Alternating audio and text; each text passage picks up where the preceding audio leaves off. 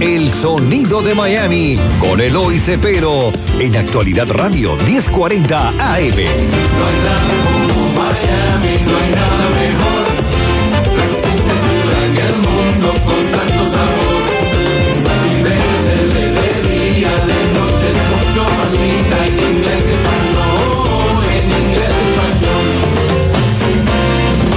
buenas tardes, estimados radio oyentes. Bienvenido una vez más a este su programa del sonido de Miami, aquí donde tratamos de recordar toda esta música que se creó en Miami a, a principios de los 60 y que dura hasta el presente. De vez en cuando traemos a algunos de los muchachos jóvenes del presente para no aburrir a la gente con los viejos. Pero hoy tenemos uno de los, de los pioneros también del, No sonido de, de Miami, Elio Rodríguez, eh, bien conocido también no solo por Elio Rodríguez, pero Chico Y después le vamos a contar eh, cómo se originó ese, ese nombre. Muy bien. ¿Dónde naciste?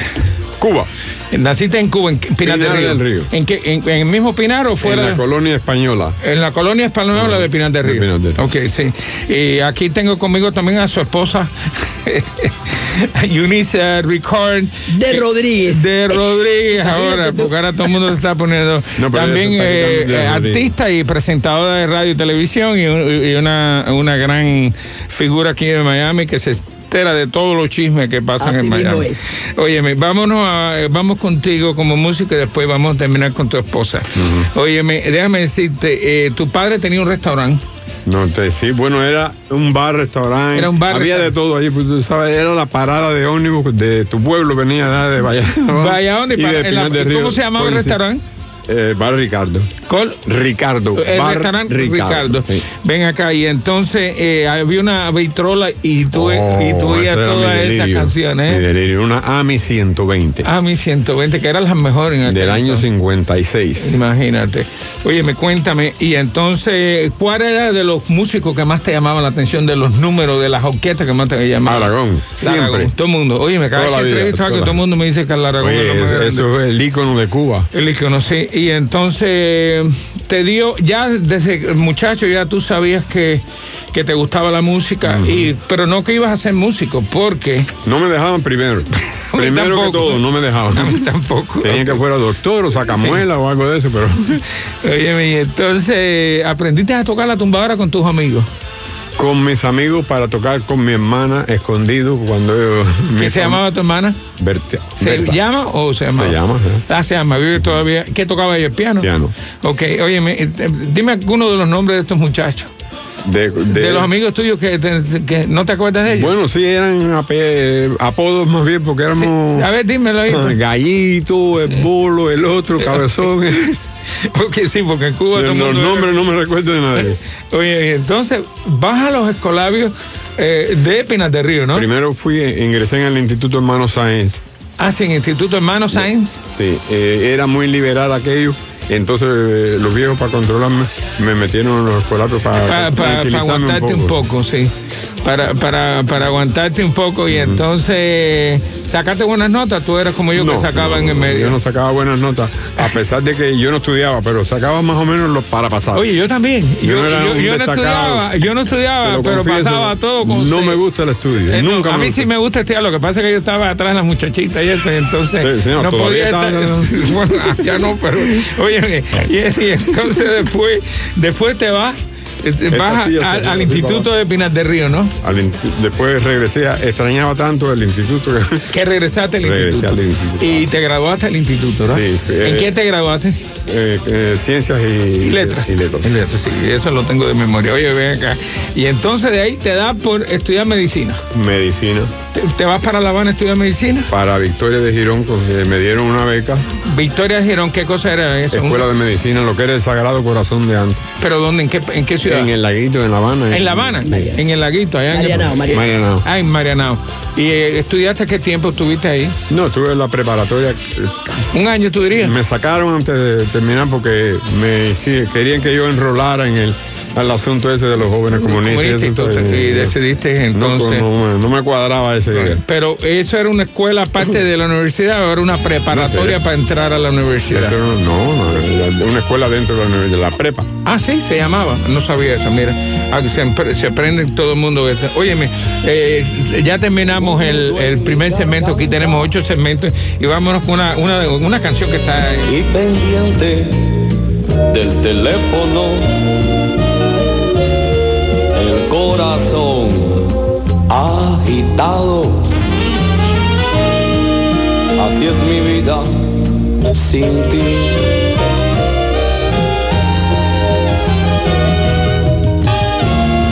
Y me pregunto, ¿dónde estarás? ¿Por qué te fuiste? ¿Cuándo vendrás? Se hacen eternas todas mis noches y de mi mente tú no te vas. Yo trato de engañarme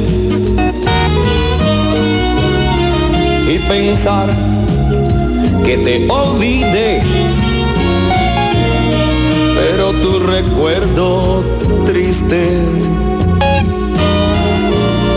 se impone en mí otra vez.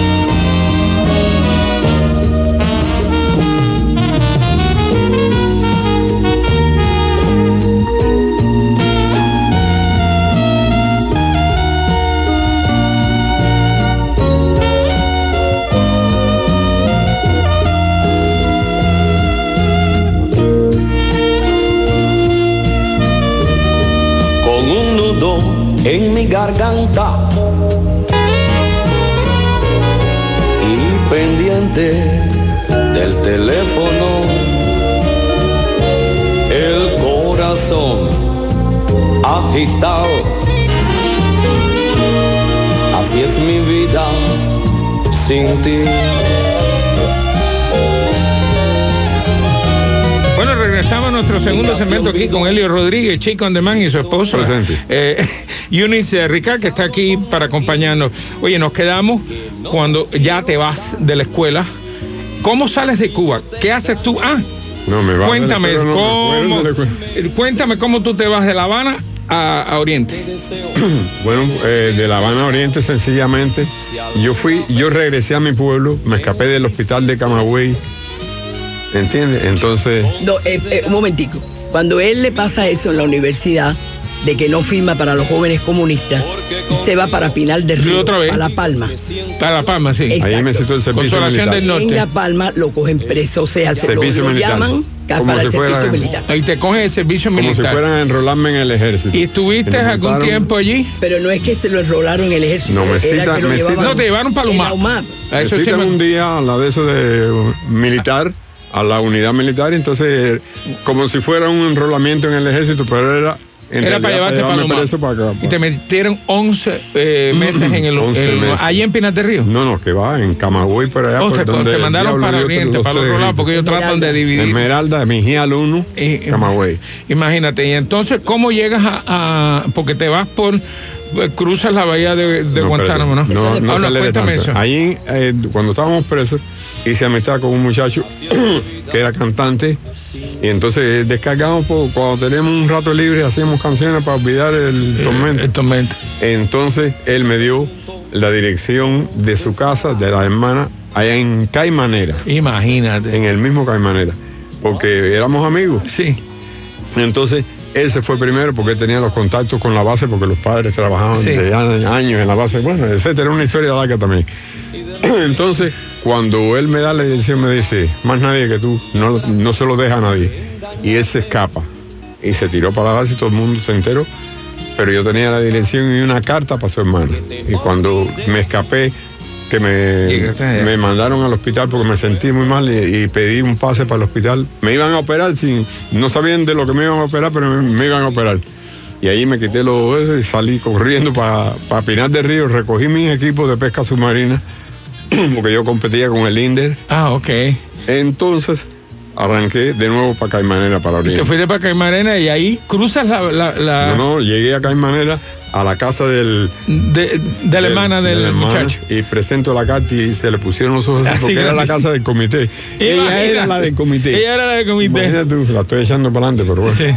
Entonces, cuando llegó la noche, me sacó con un farolito allá adelante y dice, sígueme hasta la orilla de Allí había unas casas que entraban como un tipo muelle. Sí, sí, yo estaba en Camionera, por eso te digo, yo conozco Camionera. Me deslicé por una, un poste de eso hasta el, el agua y cuando dice así que cogí la bahía, no me cogía ni, ni la Claro, llevaba los floppers también, eso te hizo mucho...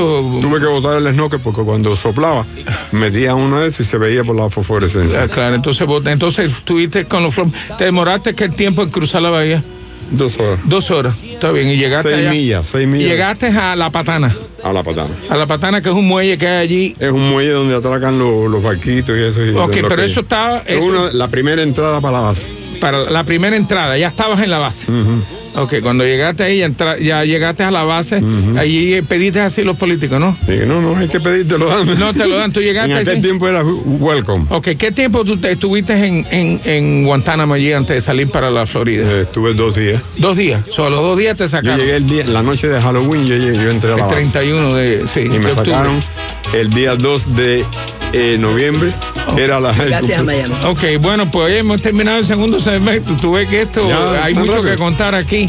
Eh, vamos ahora a otra cancioncita que está muy buena. Una chiquita que estaba de todo bien repartida se casó con un viejito de edad un poco avanzada.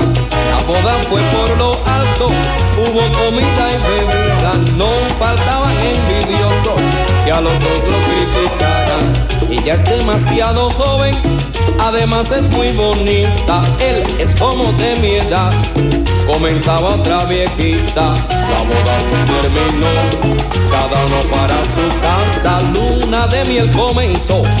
Y mire usted lo que pasa, ella estrenaba una ropa propia para la ocasión, transparente color rosa y con flores de algodón. Él se duchaba en el baño y salió muy perfumado, don Periñón destapó y vino apasionado. Y se terminó y nada había pasado. A su esposo preguntó con tono desesperado: ¿No vas a darme cariño porque tienes esa cara? Y el viejito la miró y contestó con voz clara. Es que no se para, no se para el tiempo, corazón. Es que no se para, no se para el tiempo, corazón. La diferencia de edad es una cosa fatal. Ella te pide y te pide y tú no le puedes dar Es que cariño. no se para, no se para el tiempo, corazón. Es que no se para, Lo dice un viejo refrán, lo dice con mucho acierto. Es lo mismo abrir un libro que tratar de levantar un Escuchas el sonido de Miami con Eloy Cepero. Regresamos al tercer segmento aquí con Elio Rodríguez, este chico andemán y su esposa eh, Eunice, que está de backup, de Batman gente. Backup. Oye, me llegas a, a, a Guantánamo, dos días te traen para la Florida, viniste para Miami. Vine directo para Miami. ¿Qué tiempo estuviste en Miami? De dos, dos días. Dos días, y ahí fuiste para New Jersey, New para Jersey. la casa de mi tía. De tu tía, ¿cómo se llama tu tía? María Rodríguez. Rodríguez, fue buena tía contigo. ¿eh? Buenísima. Eso es lo que es muy importante, por eso yo lo pronuncio siempre. Y ahí empezaste de verdad a, a meterte en la música con Y ahí tuve que de trabajar amigos. para ¿qué ayudar a mi, a mi familia que fueron para España. Ok, ¿qué, qué hiciste allá en New Jersey? Que, Trabajé ¿Trabajando haciendo qué? En varias cosas, como en los embroides esos de... Embroides. Sí. Ok, y entonces, pero entonces te metiste en un grupito de, de música. Exacto. Y le dijiste, yo toco la tumbadora. Sí, había, había un rechazo. Eran jóvenes cubanos, pero quieren, eran Querían muy proamericanos. ¿Te acuerdas el nombre del grupo? No. No, ok. Era, sí, Latin King. The Latin Key. King. King, oye, yo sé quiénes son. Ujú. Es más, conocí a un par de ellos. Y Larry López estaba en Thunderbolt. Eh, eh, y Larry López, tremendo. Era el conguero, él metió la tumbadora en Thunderbolt allá en Oh. Óyeme, entonces, cuéntame, entonces, eh, empezaste, ¿qué tiempo estuviste con ellos? Eh, unos meses, no me recuerdo así. ¿Siete, ocho meses? Más o menos, más o ¿Sí? menos. ¿Y después qué haces? Miami de cabeza, todo el mundo Regresas a. Miami en el año Mm, 67. 7, 67, Ujú. y entonces empiezas, eh, sigues en la música. Claro. ¿Con quién te empiezas a trabajar? Mm. ¿Tu primer trabajo en Miami con quién Em, fue? Así trabajo, trabajo con Chica and the Men. Me reuní, conocí a una muchacha. Llegaste a Miami empecé. No, no, no, antes de Miami tú trabajaste con Activate, ¿no? Eh, Sí, pero bueno, eso no era grupo, eso era, Martí. me- me- era un músico más de, de un grupo. Exacto, pero no, No era, importa, no no era importa. tu grupo. No, No, no, importa, no no era era mi el grupo, grupo. pero era. Trabajaste allí Trabajé con Activate. sí, sí. No, toqué Trabajó con varias gente. teatro. Porque yo le pregunté una vez sobre ti y me dijo que tú trabajaste con él. Claro, en el. Troyán. Eh, eh, ok, en, el- en el Troyán. Y entonces, antes de fundar tu grupo, eh, incursionaste en, en otros grupitos que eran que, para tocar, ¿no? La tumbadora, ¿tú te sentías que eras un buen tumbador? Porque tú aprendiste solo, si te pones a ver con lo poco que te enseñaron tus Sí, amigos. no, allá. no, yo aprendí solo, claro. ¿Y la batería ¿sabes cuándo la uno que me, aprendiste? me ayudó mucho, que en paz descanse, Enrique Navarro. Sí, pero cuando empezaste, eh, que llegaste de New Jersey, ya estabas tocando los drums. Ya estabas Sí, ya tocando Tocaba los drums. estamos- estamos ¿Quién te enseñó o, o cómo aprendiste solo eh, las baterías, los drums? Solo, porque tú solo. tocabas los drums. Yo me daba unas quemadas de días. Practicando, ¿eh? Practicando para tocar con la mano izquierda la tumbadora, para tocar la derecha con. Y entonces inventé una campana de pie por- porque no tenía el campanero. Y entonces hacía el trabajo de tres percusionistas. Y cantaba. Ok, antes, antes de formar tu dúo de Sí. ¿con quién más con otro músico trabajaste aquí? Sorry. Con Rafael Sorí, allá en el Centro Sí, Español. con centro- Armando Mena. Y tremendo Armando Mena saxofonista. también. Wow, Mm. esa era Big League, esa gente. Yo iba a bailar allí porque yo era punto fijo y todos los fines de semana. Ah, de- se me olvidó decirte que en New Jersey yo conocí grupos cubanos, pero de los viejos, por ejemplo, Baselva, perdona. A Selva diga- Soler. Sí, no, no, Baselva es mayor. Hugo Llera, Baselva, gente. Hugo Llera Ujú. también. Eh, y, pero no tocaste con ellos. allá. No, no. No tocaste nada más que no, los toqué suplencia. Fue, ah, suplencia de ellos. Oye, me ven acá. Entonces, eh, Rafael Sorí, entonces, ¿qué te hace a ti? Eh, bueno, en, en between te casas, conoces a esta mujer En el Teatro. Martín. en el Teatro Martí Porque- ahí. Exacto, porque cuando él llegó de New Jersey, él trabajó así con todo el mundo que lo llamaba. Claro. ¿Entiendes? Entonces empezó a trabajar en el Teatro Martí. Ahí y- con Capotico. eh, con Capote. Decía Capotico. Y, este, trabajó con De La Osa, trabajaste también Con Eugenio de la Osa. Exacto. Eh, tenía la foto que no la traje del pianista Núñez, famosísimo de eh, México. Juan Bruno Tarraza. Juan Bruno Juan. Bruno Trasraza. Eh, Bueno, hemos terminado el tercer segmento aquí con. Oye, como hay historia aquí. Oye, vámonos ahora para. Vamos ahora para eh, esta cancioncita también. Déjame saber cómo te sientes lejos de mí. Necesito creer que me extrañas aún, que no eres feliz.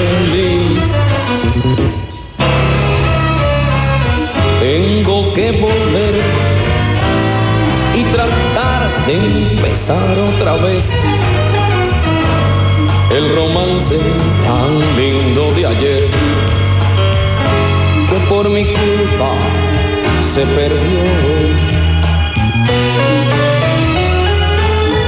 Este padecer me ha demostrado que tan solo tu querer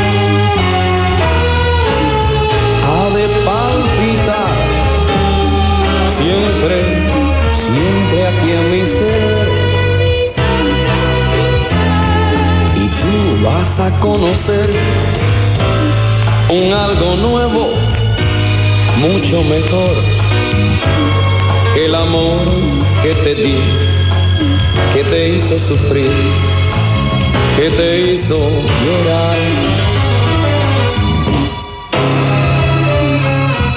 Ven, vamos a hablar. Al final tú me darás la razón con ella de nuevo tu amor. Ven, no tengas miedo. Vamos a hablar.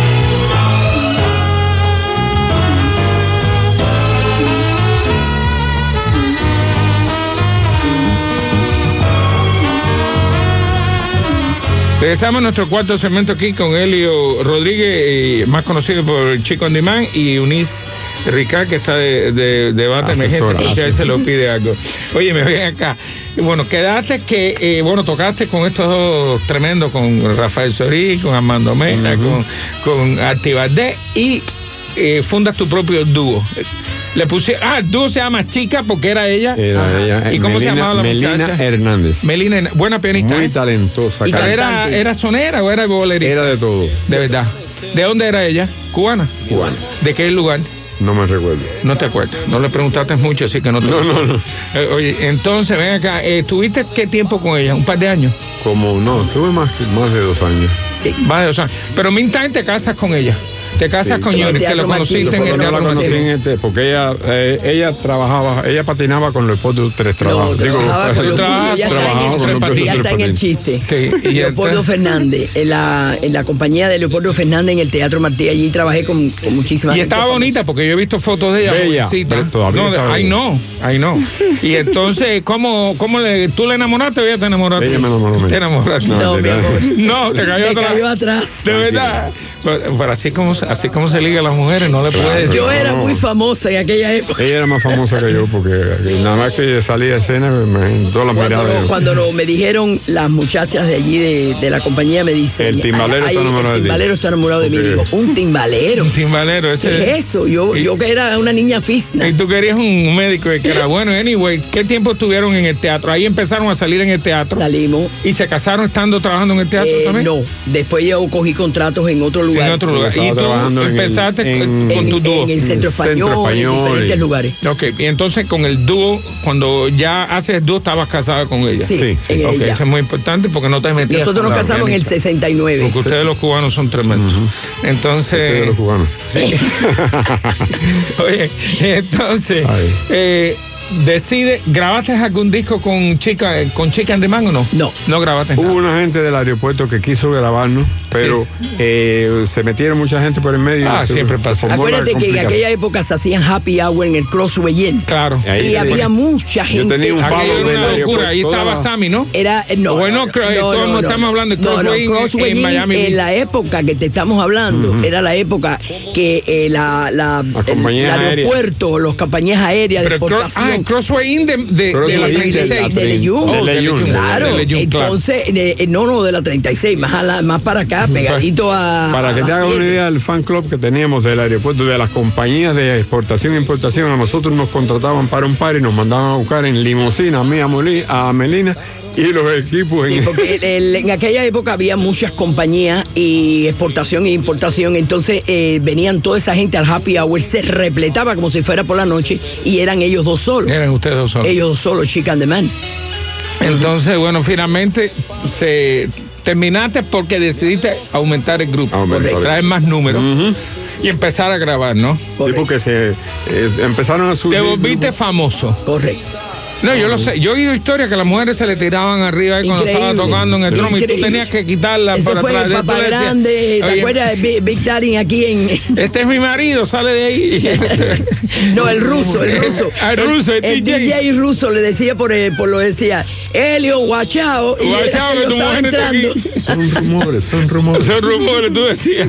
Oye, y entonces, bueno, anyway, entonces, bueno, grabas tu primer disco, ¿cómo se llamaba? ¿Te acuerdas? Eh, el primer, la, en sí, la primera grabación es A Tus Mentiras. A, a tus mentiras, que está muy buena, yo la tengo. A Tus Mentiras, esa fue la primera. óyeme, hemos, llegamos a tus mentiras, pero hemos terminado el cuarto segmento. Saturno llegó en su Mercurio y se coló en casa de Venus el martes por la noche.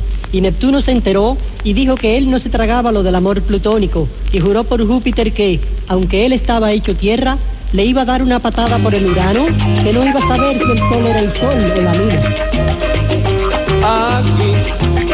Aquí Walterio Placita, con los signos zodiacales, trayéndoles el mensaje para remediar sus males. Ay, amor, amor es lo que ilumina de este mundo los senderos. Escuchen bien, caballero, lo que los astros indican.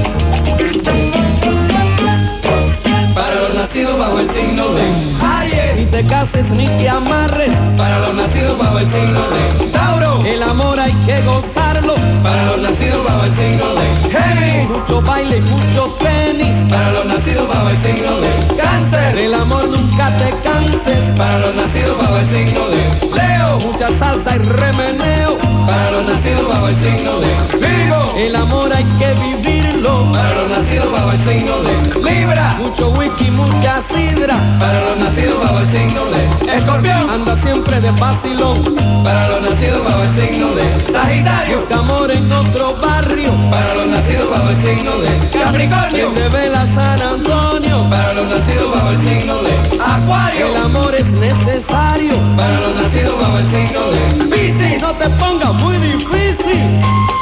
Hazle caso a horóscopo. Hazle caso a tu horóscopo. Hazle caso a tu La flauta cariñosa de Frankie.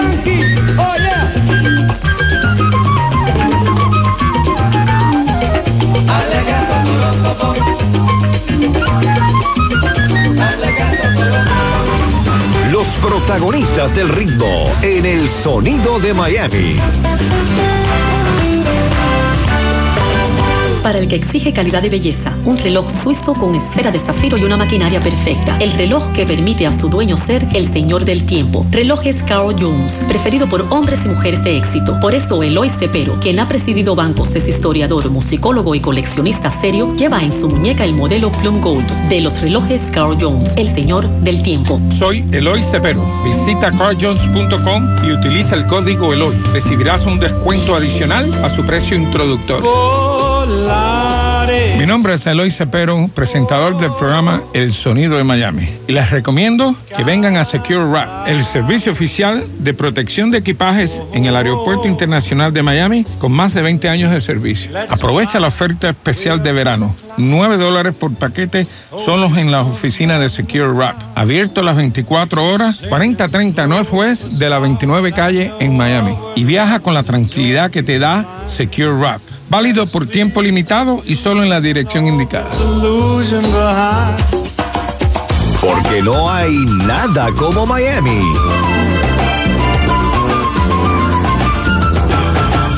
Hola, te saluda Claudio González. ¿Cómo vas con tu obra? Todos somos constructores. Trabajamos día a día, construyendo nuestro presente y nuestro destino. Y al hacerlo, siempre contribuimos a la vida de alguien más. Por eso, cuidemos ser honestos y dedicados con nuestra obra. Así como no existen personas pequeñas ni vidas sin importancia, tampoco existe trabajo insignificante. Kendall y West Kendall Toyota son tus mejores aliados para el trabajo. Si necesitas fuerza y resistencia, Tundra.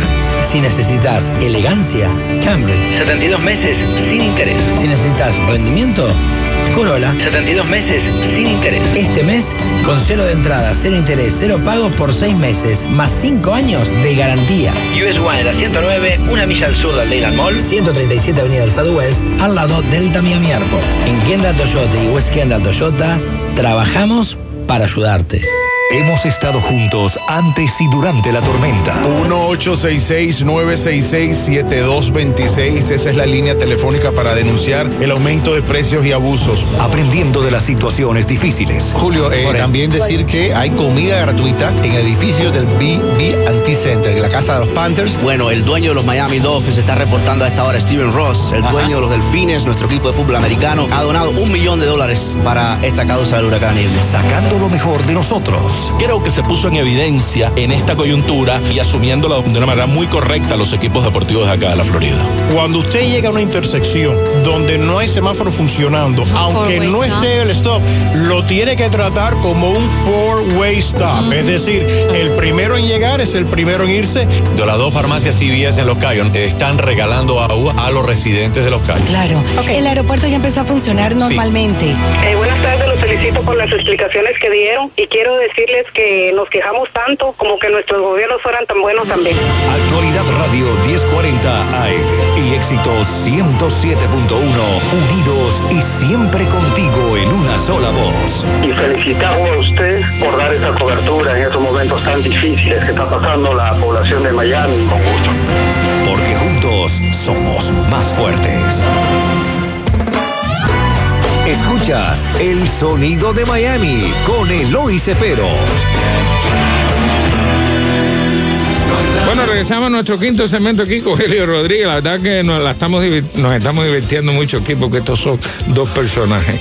Oye, me ven acá. Entonces, eh, au- aumenta el grupo, graba eh, a tus mentiras, A tus que está muy bueno. ¿Qué, qué músicos tocaron allí? Todos los de Miami. ¿Ahí tocó Frankie Mac o no? Tocó Frankie Mac. Frankie, ¿Quién más estaba ahí? Javier Oliva. Javier estaba ahí también, haciéndote Saca. coro. Eh, Sí, fue en el, en el estudio de Carlito Granado allá en las 7. En las 7 de Y todo el mundo, todos los músicos de Miami estaban allí tocando, uno tocó esto, todo el mundo se metió en ese Qué lindo. Mencióname alguno más. Grisel, Sánchez me hizo el... La percusionista el- La percusión, muy el- buena. el- no, el coro, el coro. El coro. Pero ella, ella toca tumbadora también, ¿no? También. No, no, ella toca Oh, percusión. buenísimo. Sí, sí. Eh, eh, ¿Quién más? Eh, bueno, Pregúntame tú porque- No, no, no, es que estoy tratando de mencionar a algunos de esta gente porque la gente oye en el, el programa y dice, coño, te mencionaron ahí. De los sobrinos. Y además eso, esto es para la historia. de esto fue- Alma, de todos los... de- Alberto Guerra estaba ahí. No, Alberto no, no. los músicos. Ah, los músicos. Los integrantes de... Los integrantes de, de música. Bueno, entonces, ¿qué pasa? Grabas tu primer... ¿El segundo disco cuál fue? El segundo disco estás con otro. Estás con otro. Como un Eh, bolero. Pero fue un disco sin, cinco. Sencillo. Sencillo, eso es lo que Sencillo. quiero Y después entró en el... ¿Y en el segundo qué pusiste en el segundo del, de Chico en Demand? ¿No te Eh, acuerdas? Si tú te acuerdas bien. Es que. va. Bueno, fíjate, eso es irrelevante. Está, está como se llama, No se para el tiempo. No se para el No- no tiempo. se para el que tiempo. fue muy famoso aquí. Ok. Y Eh, entonces, el, el segundo... Yo sin ti, demasiado tarde, eh, Paco el de las canas. Entonces, ustedes grababan, tú hacías lo- lo- No sé. los, los singles. Ajá. Y después las compañías le iban comprando. Te iban comprando lo- y entonces lo hacían con los álbumes. La TH. Rodman, la, Buenísimo, porque yo no, no he entrevistado a nadie que haya hecho eso. Lo- no, eso lo hacen gran- los americanos. Sí, sí. Los americanos hacen eso, tiran un- una canción, la pegan y, a- y de ahí van. Después de ahí van la suerte que, que tuve la, la simpatía y la ayuda de Titi Monroy Oh, cuando eso era el programador. está con otro y que eh, era un bolero que la época de Tito Rodríguez, de Sí, que estaban de los Cheo boleros, Feliciano, estaban todos esos entonces boleros. toda esa gente y Helio tira esta canción, estás con otro y que y entonces fue vaya un exitazo eh, porque era bolero, ya se salió de lo que era lo Se que- tocó mucho aquí en Miami, ¿eh? Sí, sí. Sí. No, y en Yo Ecuador, fue- Ecuador. todo en so- Ecuador. yo sorprendí aquí en Miami la gente porque lo mismo me parecía con un merengue que era un palo, como Con un con un bolero. bolero. que era otro palo, como una salsa que era otro. Y entonces, eh, dime alguna de las, bueno, dime, menciona algunas de las canciones que tú has escrito. casi todas. Casi todo. Casi todas, pero dime algunas así que, bueno, no vamos a mencionar porque son unas cuantas. ¿Cuántas Son tú dirías? bastante. Bastante, no se para. el 40, tiempo. 50. No más. Más. Más. Sí. Wow, y muchas han pegado. Claro, no, y los artistas que le grabaron. ¿Quién te han grabado? Vamos a hablar de lo quién te grabó. Bueno, eh, Johnny Ventura te grabó, ¿qué? Johnny Ventura me, me escuchó a mí cuando venía a, a coger la. A trabajar en el Orange el Bowl. Orange Bowl como rey del. El carnaval. rey de Canadá. Eh, Agustín Acosta me hizo el cuento, dice que le puso el, el número mío, Juanita y su camarita, un merengue que yo grabé. Y cuando me oye cantar, y yo. "Uy". Coño, ese, soy yo.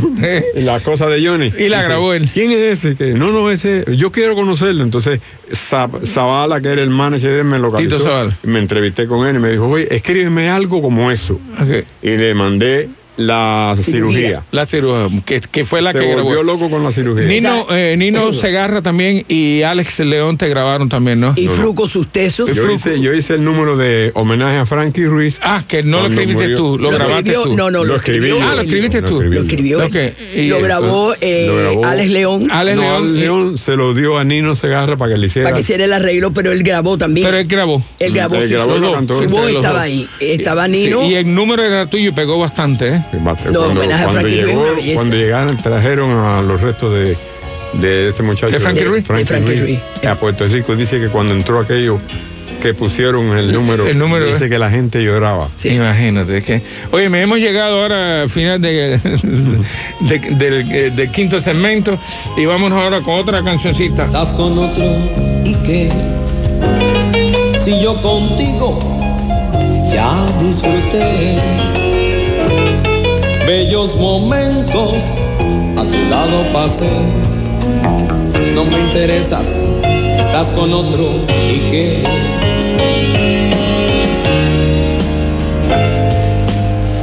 estás con otro y qué si al fin y al cabo yo terminé mucha amargura a tu lado pasé con otro.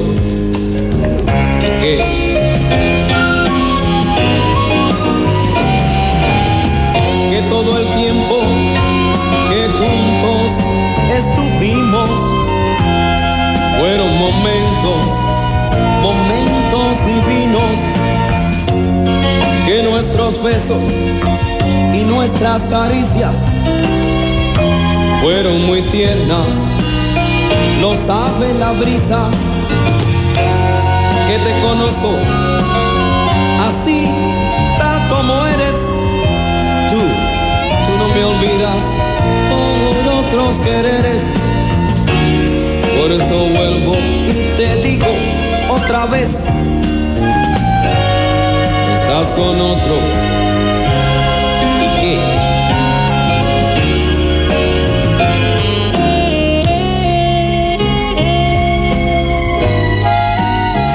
Estamos aquí con Elio Rodríguez, Chico Andemán y Yunisa, que es la backup, eh, la que nos hace las historias que él se le olvida, él- ella se los cuenta. Pero cuéntame, eh, nos quedamos en la gente que, que, que te han grabado.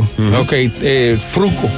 Fruco y suceso fue cuando murió, eh, ya te digo, Celia Celia, Cruz. Cruz. Celia Cruz. Que yo fui a ver a Fuente, a Jorge Fuente. A Jorge Fuente allá en... De Fuente, no, de aquí de Miami. Ah, de Fuente Records. Records. Sí. Y, y él se volvió loco con el número y, lo mandó, se lo mandó a Fruco una tarde y al otro día este, ya estaba el arreglo y todo. Y Ya estaba en el Sol 95. Increíble. De verdad. Pero, Homenaje, eh, era, esa era la reina que no murió. La reina que no murió. Una letra exquisita. Pero eh, utilicé la, la melodía, el background de Isadora Duncan. Ah, imagínate que ella lo usó. Pero no, por eso no se podía comercializar porque ese background era de otra canción. No, no, lo que se puso fue, se pudo tirar Se pudo tirar. perfectamente porque se, se puso como parodia. Como parodia. Entonces se cogió porque lo, la, en aquella época, eh, pues, eh, te, te exigía mucho sobre eso. Sí, y entonces, eh, aunque no fue la, la- la ma- la- el- el- grabada por, por, o sea, no se cogió el arreglo de él. Parecido. Eh, Si no- si no la música. parecido. La melodía a ti te cura. Fruco y sus tesos hicieron un arreglo Sí, sí. fantástico, pero llevaron como unos cuantos compases de la melodía de, de, de- Isadora. de Isadora. Isadora, y por lo tanto hubo que ponerle como parodia. Ya Ah, veo. O sea. Pero se tocó, ¿quién lo grabó? Fruco, ¿no? Fruco. No, no, maravilloso. No, es Esa espectacular. orquesta Ese yo no lo he oído todavía, porque no, No, me lo no, No, en YouTube. Eh, Ah, en YouTube lo puedo mirar. sí, En YouTube está.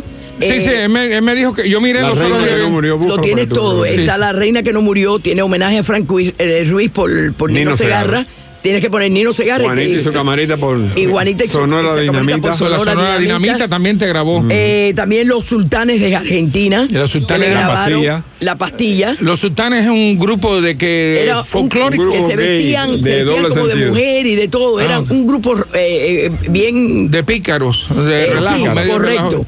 correcto. Y Leo Dan, esa gente vendió. Leo Dance también Quiero te grabó. decirte que los sultanes vendieron cantidad. Millón Ahí y medio. perdimos dinero porque teníamos un em- una persona que nos representaba en España en distintos lugares y nos llevó bastante dinero. Eso y eh, Leo Dan eh, le puso a Nos Separa el Tiempo, le, Le puso el tiempo, pero la Zigzags y la, eh, la Harry Fox pudo cogerlo y decir, no, espérate, esto es de Elio Rodríguez y, y el tiempo, ok, perfecto, pero es de Elio Rodríguez. Lo que vean acá, eh, Leo Dance, ¿de dónde es? De Argentina. Es creo que- argentino, ¿no? Sí, sí. Sí, sí. sí. Óyeme, entonces imagínate, es importante no solo como músico, pero como compositor, que tú puedas haber tocado música, compuesto, y que gente tan importante te No, lo a, haya mí, me- grabado. a mí lo que me maravilló fue, por ejemplo, un maestro como Nino Segarra, que es un maestrazo, Trazo, un musicazo, un arreglista, cantante súper. Cuando yo le mostré la, le- la letra del Y la número melodía, de- porque tú la cantaste. Y, y la melodía. Y tú no escribes música, ¿no? No. No, no, yo Tú no lees. Él, No, no. él le canta en un cassette. Yo canto en un Y la gente le pone la, Y la- y hace la, hace el arreglo, pero Cuando- está la melodía que él la pone melodía que tú le pones, y- la grabas en un y la, cassette. y la letra. Caballero. Cuando ¿en yo lo conocí, fue a mi casa y entonces me dijo, déjeme ver lo que tienes de Celia. Entonces le leí, empecé a cantárselo. Dice, pero, pero ¿qué es esto? No, pero Esto digo, le hay que cambiar algo más. Dice, aquí no me toques nada, déjamelo así. Perdona, me dijiste Celia, Digo, Frankie sí, Ruiz. Frankie De Frankie Ruiz. Frankie Ruiz. Frankie Ruiz. Eh, recuerdo que vivíamos, eh, teníamos una cocina pequeña y él se sienta solo con Helio. Y entonces Helio le pone el cassette y él se queda mirando, se queda así con la cabeza baja. Y cuando terminó le dijo, ven acá, tú eres, tú, tú eres puertorriqueño. Y dice Helio, no, yo soy cubano. Dícele, pero ¿y ¿cómo tú pudiste captar captarnos de esa manera. El Entonces yo le digo, maestro, porque Nino Segarra es un, Un maestro. maestrazo. Ya. Eh, eh, y entonces eh, le dijo, eh, haga todos los cambios que usted quiera. Dice, no hay que hacer ninguno. Nada más que escribir la, la, la- la partitura. Oye, me hemos llegado ahora, hemos terminado el sexto segmento ahora. Me tienes confundido, chichín. No sé qué voy a hacer contigo, ya.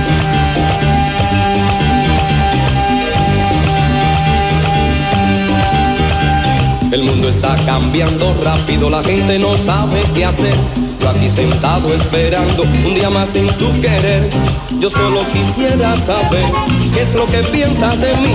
Si solo estás divirtiéndote o estaremos juntos al fin. Yo solo quisiera saber qué es lo que piensas de mí. Si solo estás divirtiéndote o estaremos juntos al fin. Estas son preguntas sin contestación. Hablo con mi almohada, no encuentro la solución. Estas son preguntas sin contestación. Hablo con mi almohada, no encuentro la solución. Mira a ver lo que hacemos. Decídete.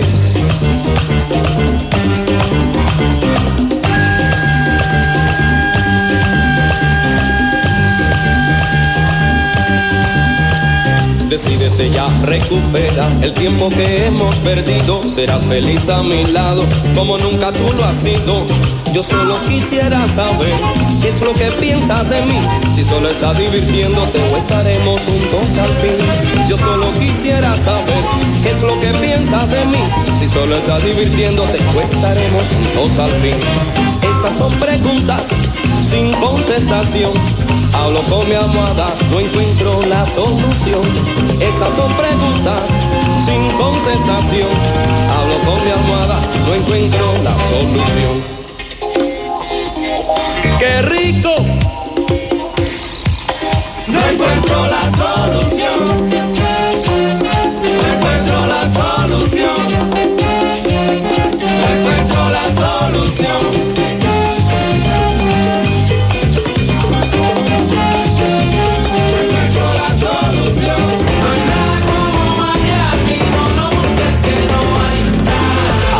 A esta hora sintonizas El Sonido de Miami con Eloy Cepero. La historia de la música latina en el sur de la Florida.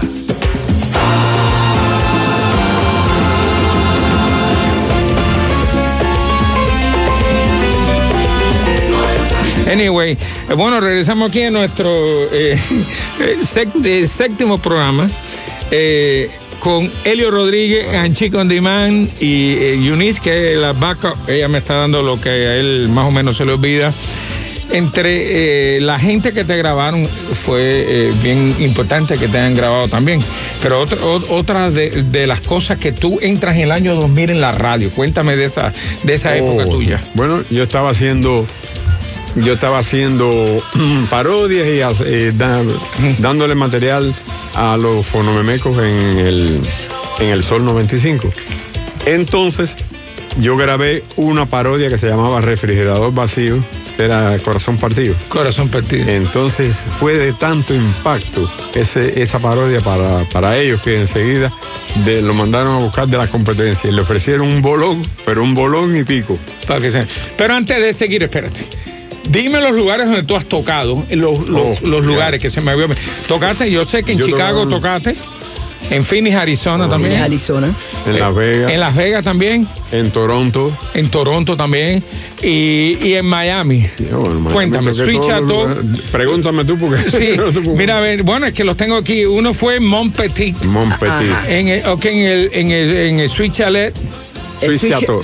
Chateau, ¿verdad? Sweet Chateau. Sí, eh, Chateau. sí, Sweet Chateau. Maxim. En el Maxim, en el. Holiday Inn, ¿cuál de ellos? ¿El de la 8? El de la 36 y Leyún. Eso era en el Tree Top. Ahí donde yo iba a bailar con En él. el Tree Top. Ah, sí, ahí donde yo iba a bailar con él. El Wonkai, ¿te acuerdas de Wonkai al lado de en Biscayne. De Biscayne, eh, traba- En el Omni, también Omni, en, Omni. En En Waterfront, en Waterfront, Waterfront también. Casanova. En el Casanova. Eh, el, el Concord, a, El a los finales ya fue el Concord. el rinconcito. que era El rinconcito, allá en la Eso hace 36, años. pero el que rinconcito tropezaba con toda la mesa, que oscuro estaba aquello. Sí, para, Sí. para ese la idea. Era para...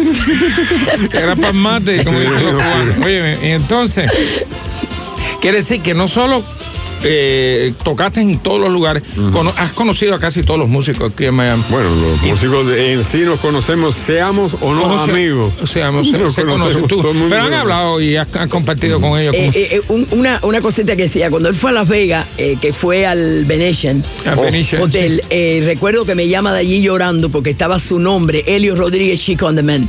Qué lindo. En el strip, en el estaba strip de ahí Las en, la- Vegas. en los principales, En donde salían los, los dos retratados él con fue, el tigre, ¿te acuerdas? Él fue para la pel- primera pelea de Tito, el puertorriqueño, eh, y el muchachito de oro de mexicano. La primera pelea que tuvieron el, el mexicano y Tito, ¿cómo era Tito? Tito. Eh, era un, un, un puertorriqueño. Y un mexicano. Y un mexicano, pero famosísimo. Él, de la olla con Tito. La olla. De la olla, sí, De la no olla, acuerdo. Bueno, yo no imagínate sé si por eso. Y a Helio lo llaman para tocar allá. Buenísimo, y entonces imagínate, allá en...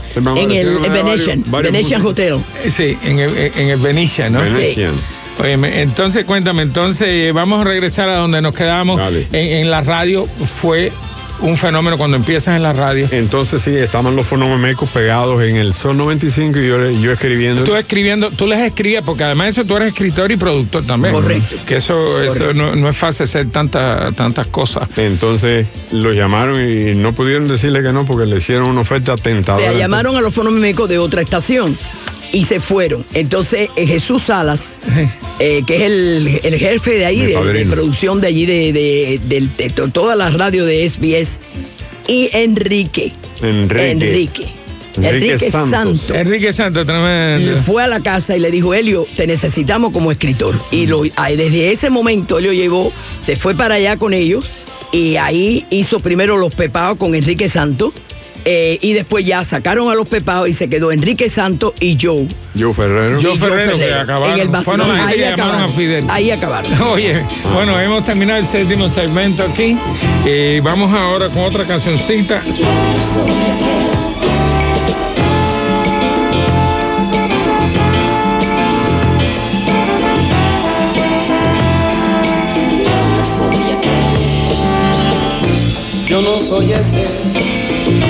Que ayer la amó, aquel muchacho que todo le dio, creyendo tal vez que usted lo quería, sin nunca pensar que usted no valía. No soy ese que usted humilló, del cual sus desvelos usted ignoró desde que una noche cierto día juró de querer. Yo no soy ese que llenó sus noches de risas, cariño, de amor sin traiciones, ese para el cual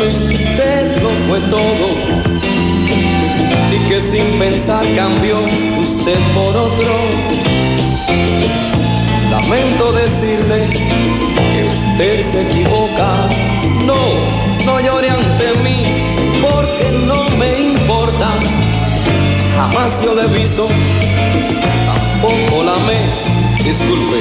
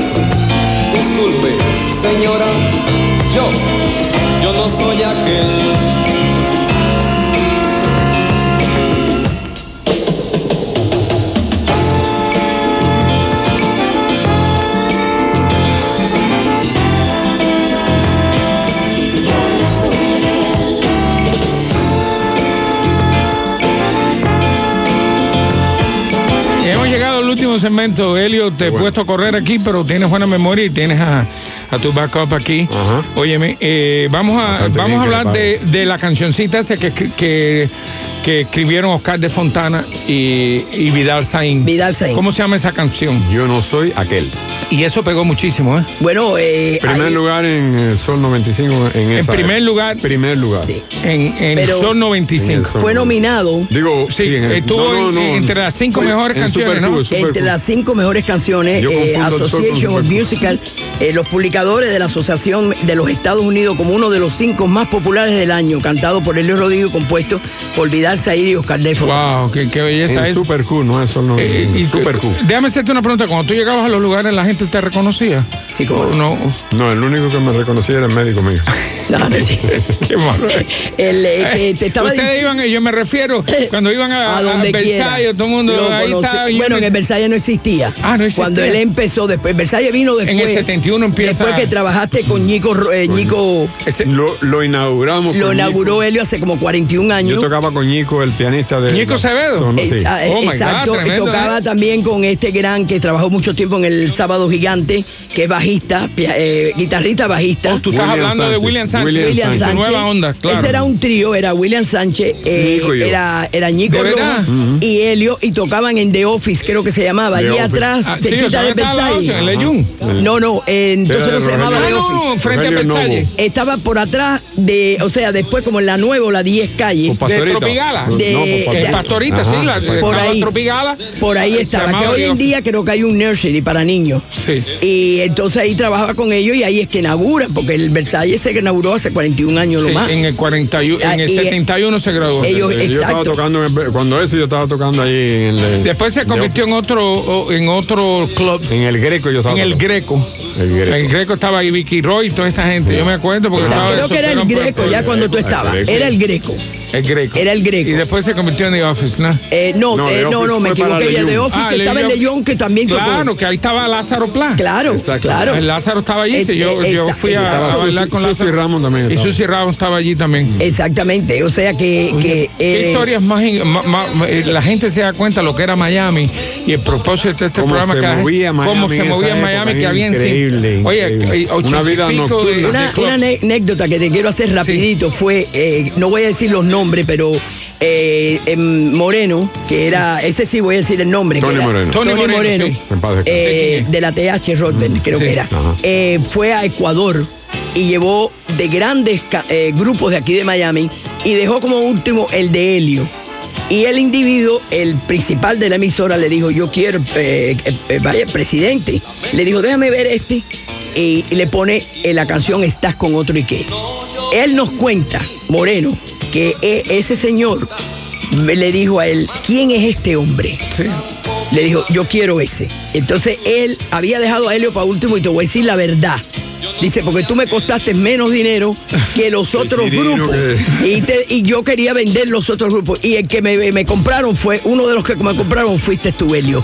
Tienes que ir a Ecuador, tienes que ir a Puerto Rico, pero Helio siempre tenía lugar. contrato. Y no pudiste ir a Ecuador. Siempre tenía Primer lugar contrato en en. Fadisa Records. En y en Ecuador. Puerto Rico no fue tampoco. No fue tampoco. Wow. Y además, al hombre le tocó, seguro que le pasó que la mujer tenía otro. Y, Por estás con otro y qué. ¿Y qué? Así, no Sí, te no da importa que no estés con otro. Óyeme, hemos llegado a, a- a- hemos llegado al final de de este programa, eh, Helio, gracias, y Eunice, eh, gracias a ustedes porque la verdad que han completado el ciclo de los de los precursores de, de Miami. Eh, así que vámonos ahora con la última canción. Bueno, gracias a ustedes y bueno, ahora vamos para mi casa que vamos a grabarlo para la televisión.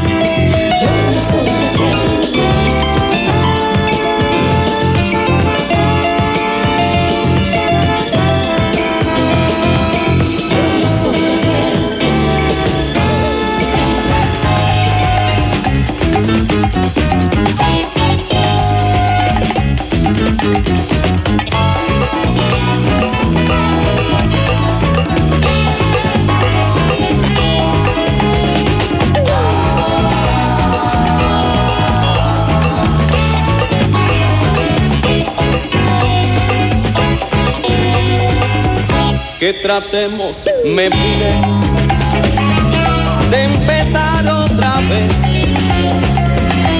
Un amor que dejaste naufragar a tus pies. Y yo he sufrido bastante. Y aunque no te olvide, ya yo no vuelvo a lo de antes a tus mentiras no regresaré jamás. A tus mentiras no regresaré jamás. A tus mentiras no regresaré jamás. A tus mentiras no regresaré jamás. Y búscate otro cariño que te pueda aguantar que te siga el camino que le quieras trazar. Y ya yo estoy decidido y no miro hacia atrás. Hazle caso al destino. Vete y déjame en paz. A tus mentiras no regresaré jamás. A tus mentiras no regresaré jamás. A tus mentiras no regresaré jamás. A tus mentiras no regresaré jamás.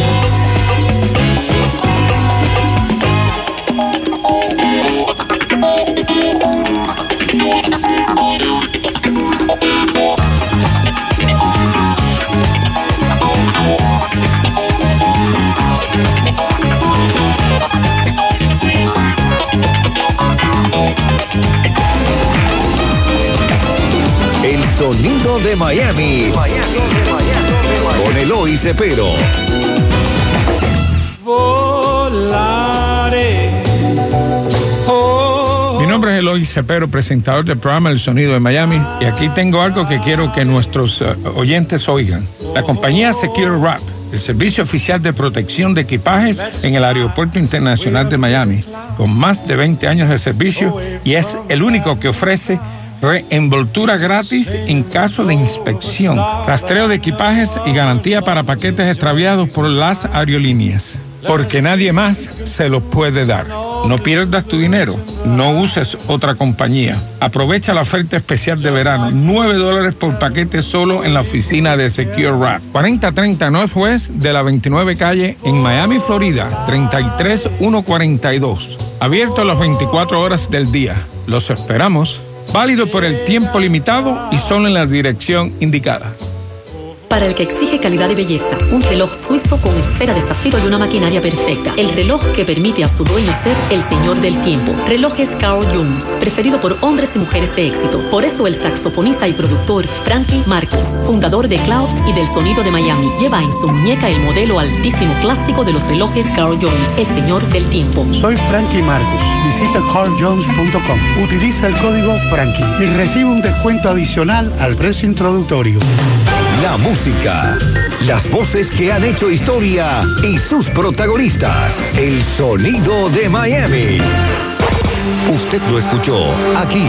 El daño ocasionado a su propiedad eh, por cualquier árbol está cubierto. Si el daño es a la cerca, la cerca no está cubierta. El árbol no importa de quién sea, si es suyo o de su vecino. Si el árbol cae, ahí no es responsabilidad de nadie. Es un árbol que cayó por un acto eh, de la naturaleza. Que por cierto, en las pólizas de seguro dice Act of God. Claro, a- a- a- eh, eh, Como obras de Dios, o- ¿verdad? o- Como si es o- una- obra- obras de Dios. Hay que sencillamente, el, el, el propietario de ese árbol es el que debe tomar lo- lo- los, los pasos para remover el, el- árbol y la persona que sufrió los daños por el árbol debe reportarlo a su compañía de seguro. De nuevo, tengan en mente, las cercas no están cubiertas, si el árbol tumbó una cerca y lo que hay es, es- es eso, lo que hay es que remover el árbol y, y reemplazar la cerca. Si el, si el árbol le dio a su techo,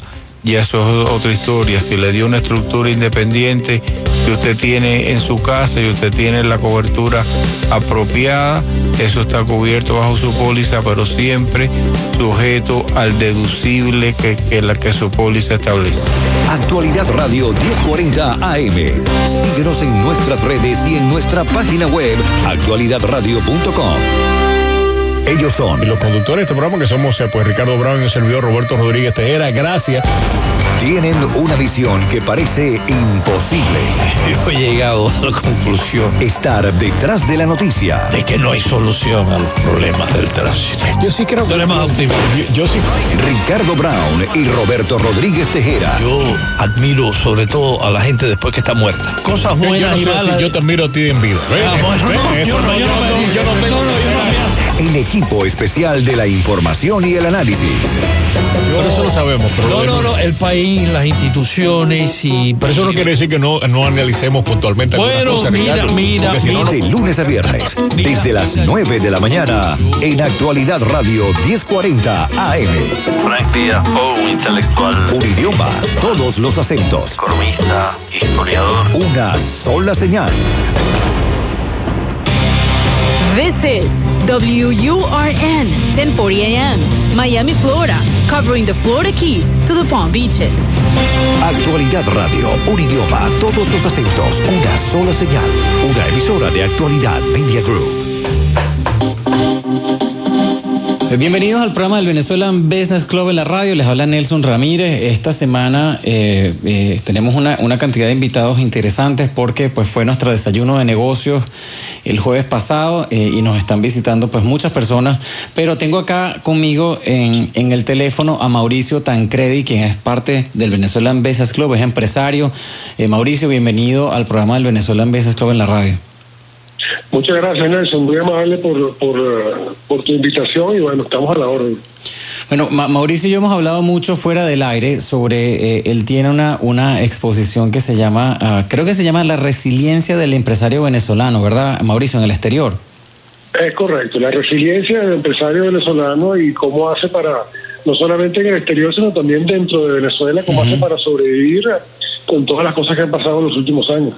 Y, y ese es un tema que eh, a nosotros nos apasiona mucho acá en el club porque pues tenemos que, que ayudar a la gente que viene para acá, que trata de armar su empresa. Eh, en este caso pues tiene que tener mucha resiliencia para poder enfrentar lo que le toca aquí y surgir frente a, a- los retos que plantea pues no un país nuevo con regulaciones nuevas, con un sistema de negocio diferente. Eh, cuéntame de tu experiencia eh, y, cómo, cómo ves tú desde la perspectiva pues, de un empresario venezolano que también está acá, que tiene todavía empresas allá eh, y las, las diferencias y las cosas que uno se tiene que enfrentar, pues en este caso como venezolano, pues, ¿no? Sí, claro, mira, eh, bueno, en las condiciones, mm, digamos, laborales, empresariales en Venezuela, en los últimos años, para nadie es un secreto que han venido poco a poco empeorando. Eh, de ser de ser una economía, eh, digamos, eh, amigable, amistosa para el empresario, de ser muy fácil eh, registrar una compañía, de ser muy sencillo, eh, digamos, buscar una oficina para alquiler, para la renta, hasta para la compra, de ser muy sencillo contratar personal, eh, el- el- la economía venezolana se ha vuelto muy hostil, muy dificultosa, y muy difícil para poder eh, sacar adelante empresas desde el momento del registro de la compañía que, que es algo que está durando en este momento muchos meses, hasta, hasta bueno, hasta mantenerse con las puertas abiertas en vista de todas las, las, las políticas económicas poco amigables para el empresario venezolano. Entonces, el empresario se ha convertido en un individuo definitivamente eh, duro, un individuo el cual está acostumbrado a brincar cualquier cantidad de obstáculos, eh, dificultades, y eso le ha otorgado al empresario mm, venezolano de cualquier edad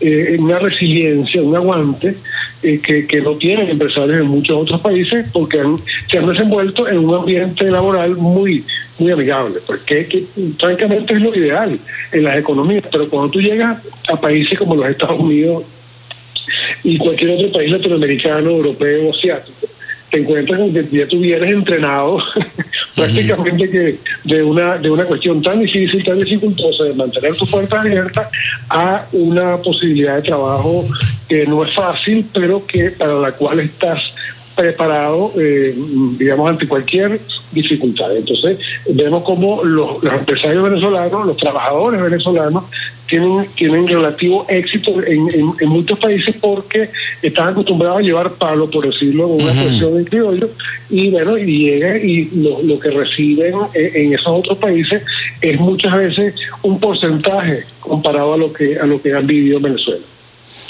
O sea que eh, eso está interesante. O sea que tú, tú, ve- tú lo ves como es quizás es mucho más fácil eh, arrancar una empresa aquí, por ejemplo, eh, debido a todo, pues a- como tú dices, a toda esa a todo ese ambiente tan difícil que hay en, en- en Venezuela. Yo me lo hubiese imaginado diferente porque eh, este país también tiene cosas tan complejas para un empresario que si bien, como te digo, es hay muchas oportunidades eh, y siempre la gente pues con, con constancia llega, pero también a veces es difícil como entender pues todas las regulaciones alrededor de la contabilidad, de los recursos humanos, de la, eh, manejar el dinero. Entonces a veces como que yo decía, bueno, claro, no es lo mismo en Venezuela que prácticamente uno se defiende con lo que tiene y más o menos vas haciendo como tú ves. Aquí las cosas tienen unas reglas muy estrictas, pues, ¿no? Y, Sí, y, así como debe ser. Realmente este, este es un país de reglas y, y, hay que acatarlas como...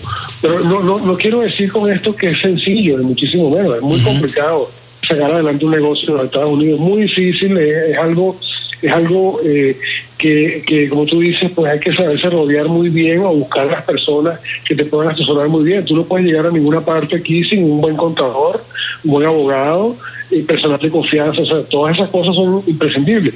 Solo que aquí, por ejemplo, tú agarras y te metes en tu, en tu computadora y registras una compañía en 10 minutos Exacto. eh, sí. a un costo a un costo relativamente digamos eh, accesible y, y, puedes operar ya al día siguiente eh, y empiezas a solicitar tu, tu papeleo y te empiezan a, a llegar todas estas cosas es un país como como eh, tú me decías y que yo te decía que es un país de reglas que siempre cuando se acaten y se lleven a cabo se van a cumplir y lo difícil de todo esto es poder tú tener eh, éxito como empresario. Yo trabajo en un ambiente eh, en el cual se, se desenvuelven varias de las compañías y tú ves a todo el mundo aquí trabajando 12, 15 horas diarias este, y muchas veces, chicos, para, para pagar lo que se está debiendo eh, por, por el arrendamiento, alquiler o hipoteca de las cosas. Así que en ningún momento, en ningún momento esto eh, es sencillo, hacerlo, eh, digamos, sacar adelante la compañía en otro país, pero las condiciones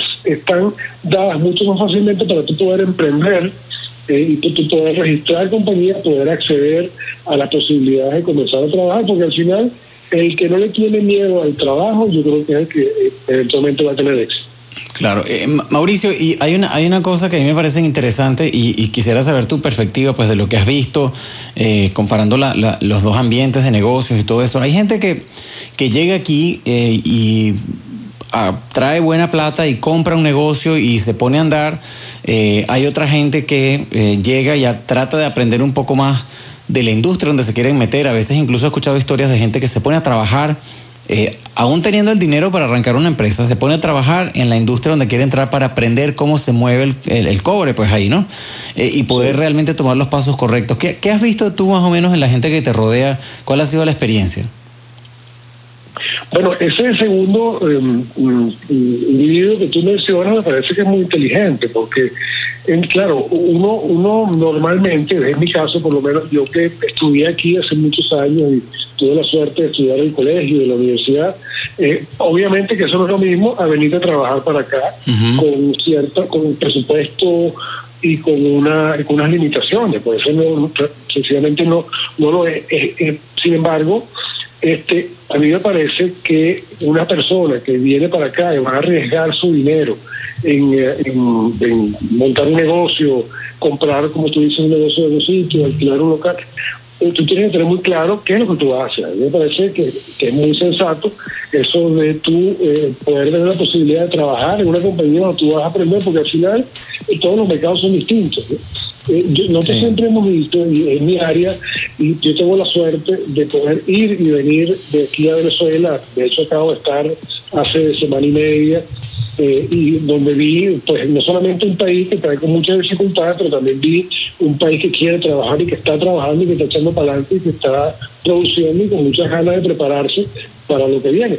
Eh, veo que eh, eh, hay eh, muchas, eh, mm, digamos, mucha más facilidad o mucho más decisión para poder internacionalizar negocios desde Venezuela hacia afuera y no necesariamente solamente para Estados Unidos. Eh, Colombia, Argentina, Perú, eh, República Dominicana están minados de negocios de venezolanos porque no siempre el venezolano eh, emigra para trabajar en empresas, sino también para empezar negocios. Pero a mí me parece que es muy sensato eso de que eh, de irte eh, y a pesar de que tienes la- el dinero para invertir, eh, en- emplearte en compañía porque le agarras el feeling a lo que te está rodeando realmente. ¿no? Claro, claro. Y ahí tienes la posibilidad de conocer a esas personas que eventualmente o van a hacer el negocio contigo o te van a asesorar al montar ese negocio. Sí, porque hem- hemos visto pues cualquier caso, y te acuerdas, hay, hay un dicho famoso que siempre decía, bueno, ¿cómo hace un venezolano para devolverse con un millón, un millón de dólares a Venezuela? Entonces ¿sabes? salía el chiste, bueno, pues llega con cinco a Miami, porque sabes, se gasta mucho dinero en ese proceso de aprender, de mantener una empresa, hasta que más o menos ya entiendes cómo es la cosa eh, y puedes empezar realmente a moverte más ligero en ese ambiente de negocio. Y esa parte es difícil, pues, ¿no? Porque pues uno viene, eh, mucha gente viene con, con ese espíritu de emprendimiento que ya quizás son exitosos incluso en Venezuela. Y, es muy difícil decir, bueno, eh, ¿por qué no te aguantas un poco? Espérate, aprende un poco más de este negocio, de este mercado. eh, y se avalanchan pues con inversiones eh, grandes, ¿no? Y mucha gente tiene el capital para seguir, pero mucha gente se le acaba, ¿no? Eh, en, yo no sé, en, una de las exposiciones que tuvimos nosotros, nos decía una señora que se especializa en mercadeo, ¿no? Dice, bueno, es que mucha gente llega aquí eh, apuntándole a todos los Estados Unidos porque si la pega con un porcentaje pequeño, pues ya hizo el negocio. Pero resulta que en ese proceso se te va el dinero eh, eh, y es mucho mejor enfocarse en un, en un nicho de mercado, pues, ¿no? Para realmente Sí. llegarle a la gente que te va a comprar tu producto y que tú conoces y que lo vas a saber atender, pues, ¿no? Yo creo que uno tiene que agarrarle, el, el, digamos, la, la- el- la distancia a, la- a lo que te rodea. Fíjate, te doy el ejemplo de mi negocio. Mi negocio en Venezuela, mi plan de negocio en Venezuela es, o- nosotros trabajamos con una fuerza de venta, eh, tenemos vendedores en- por todo el país, eh, visitan a sus clientes físicamente, van, toman pedidos, etcétera. La clásica, la clásica del formato de las empresas mayoristas de, de los, de productos, en mi caso, de ferretería. Eh, en Estados Unidos, tú hacer una fuerza de venta es una cosa costosísima. Fuera de, de todo cualquier presupuesto. Imagínate tener 12, 15, 20 vendedores en la calle, quienes tienen que pagarles un, un salario o un, un- un pago mínimo, más los gastos, más las comisiones, etcétera. Eso es una cosa muy costosa que no se puede trasladar, por lo menos en el caso nuestro, a una economía como, como, como Estados Unidos, como sur de la Florida, donde, donde nos comerían los gastos nada más de, de contratar a los vendedores que hace falta. Ajá, hemos tenido que mutar, hemos tenido que mutar hacia formatos más de oferta digital, de oferta, digamos, de venta directa, trabajar directamente con el consumidor final, una serie de cosas para podernos adecuar a, eh, digamos, eh, las posibilidades eh, que tenemos de, éxito en la compañía. Eh, Mauricio, ¿y tú crees, por ejemplo, eh, que es una- uno de, los- de los temas que tengo yo pendiente para preguntarte, ¿tú crees que esta, esta experiencia eh, de los venezolanos afuera, ¿no? Eh, eh, arrancando empresas, eh, teniendo que eh, pasar pues por el tema de, de- de aprender cómo se hacen negocios en otros lugares, eh, quizás verse expuesto a lugares más sofisticados de lo que uno encontraba en Venezuela. Yo tengo la impresión de que eso debería ayudar en el futuro, cu- cuando todo esto pase, pues a reconstruir el país con, mejores bases, pues con un mejor espíritu de, emprendimiento, de colaboración. Eh, no, no sé cómo, cómo, lo ves tú y qué, qué piensas tú de esa pregunta. Sí, yo, yo estoy convencido de eso, Nelson. Eh, los, los venezolanos no solamente a nivel laboral, a nivel estudiantil. O sea, aquí hay, aquí hay grupos de muchachos que se vinieron por, porque, bueno, porque se quisieron venir, porque se tuvieron que venir, porque los mandaron para afuera, que eh, en- han decidido ponerse a trabajar aquí en, en- en Estados Unidos y en otros países para esperando el momento adecuado para regresar, retornar a, a- a Venezuela. Yo, yo, yo estoy convencido de que la inmensa mayoría de los venezolanos que han salido, que hemos salido eh, por una u otra razón, vamos a regresar a, Venezuela porque Venezuela lo que lo que lo que estaba hecho está destruido en este momento y hay que volverlo a hacer. Y la otra la- y el otro 50% de las cosas están por hacerse, porque Venezuela todavía es un país joven, a pesar de que tenía un recorrido, a pesar de que tenía un digamos un camino trazado ya en los años 60, 70, 80, eh, de nuevo hay que hay que reconstruir muchas cosas y hay que comenzar a hacer muchas otras, porque eh, es cuestión de, de- aprendizaje, es cuestión de filosofía de vida, es cuestión de estatus de, vida. Los venezolanos que están afuera en este momento están definitivamente preparándose para retornar a su país y, y, y echarlo adelante. Estoy, estoy seguro que esa experiencia buenas, malas y regulares que podamos tener los venezolanos que hemos salido eh, en estos últimos años, eh, va- van a ir, en, en, digamos, en- van a redundar positivamente en, el, en el futuro de Venezuela. Y así porque yo te digo, yo, yo, yo he visto muchísimos casos, claro, no, no todos son casos exitosos, pero eh, aquellos que lo son, eh, tú te das cuenta que eh, agregan valor inmediatamente en, en la comunidad donde están. Pues no, yo, yo tengo la oportunidad de viajar mucho a Panamá, eh, lo que vemos aquí en, en, en Miami, las cosas que se ven en España también.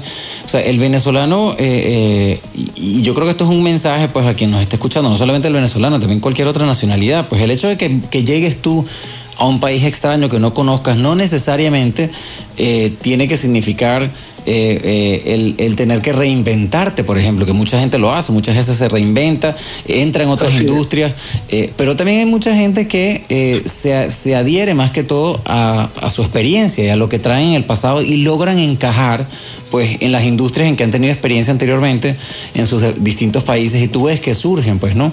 Entonces yo creo que es más bien un, un- un- un tema de constancia, pues, de, de- de tener una estrategia de cómo surgir porque no es un no es imposible, pues, ¿no? Aunque aunque no sea tu país natal, creo yo, ¿no? Te, te- te pongo como ejemplo otras otras economías y otros países, Argentina, Perú, Colombia, República Dominicana, todos esos países han llegado a los venezolanos a contribuir positivamente, no solamente haciendo empresa, dando empleo o, o trabajando, sino pagando impuestos. Y son muy bien recibidos, son muy bien recibidos precisamente por eso, porque el venezolano, y se ha dicho hasta hasta la saciedad, pero hemos podido comprobar que es cierto, el venezolano sale muy bien preparado sale muy bien preparado. Yo que, de nuevo, pude estudiar aquí mi carrera, eh, hubiera deseado estudiar eh, la carrera de comunicación social en una universidad venezolana cuyo peso es mucho más completo de que yo pude estudiar aquí. Sí, por ejemplo. Eh, sin embargo, fíjate, yo soy de la generación que se graduó de la universidad y salió corriendo a trabajar en Venezuela, eh, porque eh, era eh, en ese momento no solamente el tema económico, en ese momento no privaba mucho el tema económico, sino las oportunidades laborales para un tipo como yo, que se graduó a mediados de los años 80 de una carrera, eh, era mucho más amplia, era mucho más amplia allá en Venezuela que aquí. Yo tenía mu- muchas más posibilidades de éxito, no solamente porque estaba en mi país, sino porque venía preparado, venía hablando dos idiomas, venía, eh, digamos, con más o menos un- una, una visión clara de lo que quería hacer.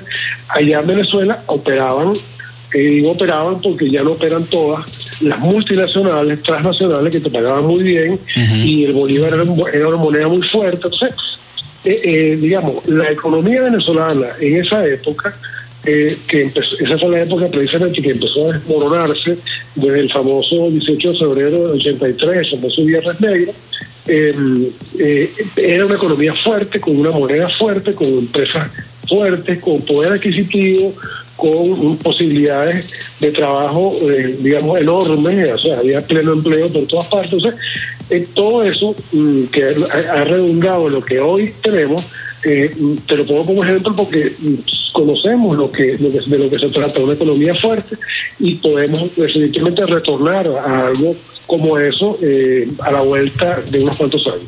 Sí, señor. Bueno, Mauricio, muchísimas gracias por, por tu tiempo.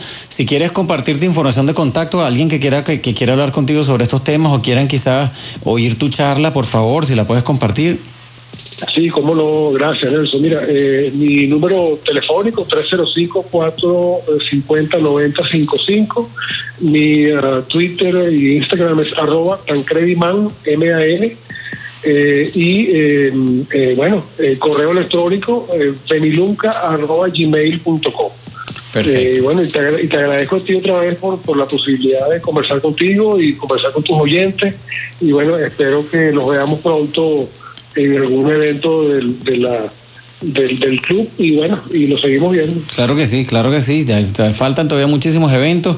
Estuvimos, señores, conversando con Mauricio Tancredi, empresario venezolano de mucha experiencia, hablando pues de, lo, del- de, su experiencia en cómo, cómo ha visto a los empresarios venezolanos entrar acá en diferentes países y cómo, cómo eh, deben eh, resurgir, no solamente afuera, sino también en Venezuela por la- la- las condiciones de negocio que son tan difíciles en este momento. Así que bueno, recuerden que estas entrevistas están disponibles en las redes sociales. Vamos a continuar acá por el, en el programa del Venezuelan Business Club en la radio por actualidad 1040 con mucha más información. No se vayan, ya regresamos. Mi nombre es Nelson Ramírez. Regresamos en breve. Usted está escuchando el programa del Venezuelan Business Club en la radio con Nelson Ramírez a través de actualidad 1040. Seguimos en el programa del Venezuela Business Club en la radio. Mi nombre es Nelson Ramírez. Estamos haciendo un recuento de lo que fue esta semana. Tuvimos nuestro desayuno de negocios eh, y nuestro patrocinante eh, del desayuno, IMECA, está con nosotros acá en el programa. Vladimir eh, Batista, bienvenido al programa del Venezuela Business Club. Gracias, gracias por la invitación.